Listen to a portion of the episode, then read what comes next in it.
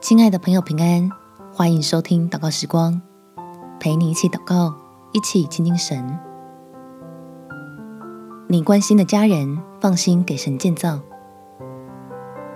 在哥林多前书第三章九节，因为我们是与神同工的，你们是神所耕种的田地，所建造的房屋。因为生活形态的改变，让家人间原本看不见的问题开始浮现。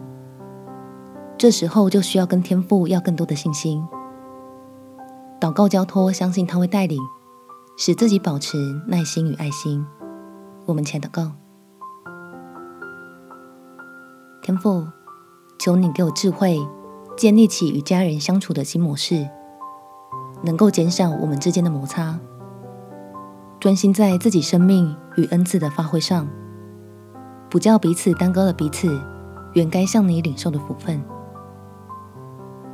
虽然很多不同的习惯与观念，我实在是看不过去，但是求天父给我信心，让我只暗暗放在心里，再到你的面前代祷交托，给你来做主，因为我明白。并且愿意尊重每个家人之间个别的差异，也相信你在我们身上都有不同的美意。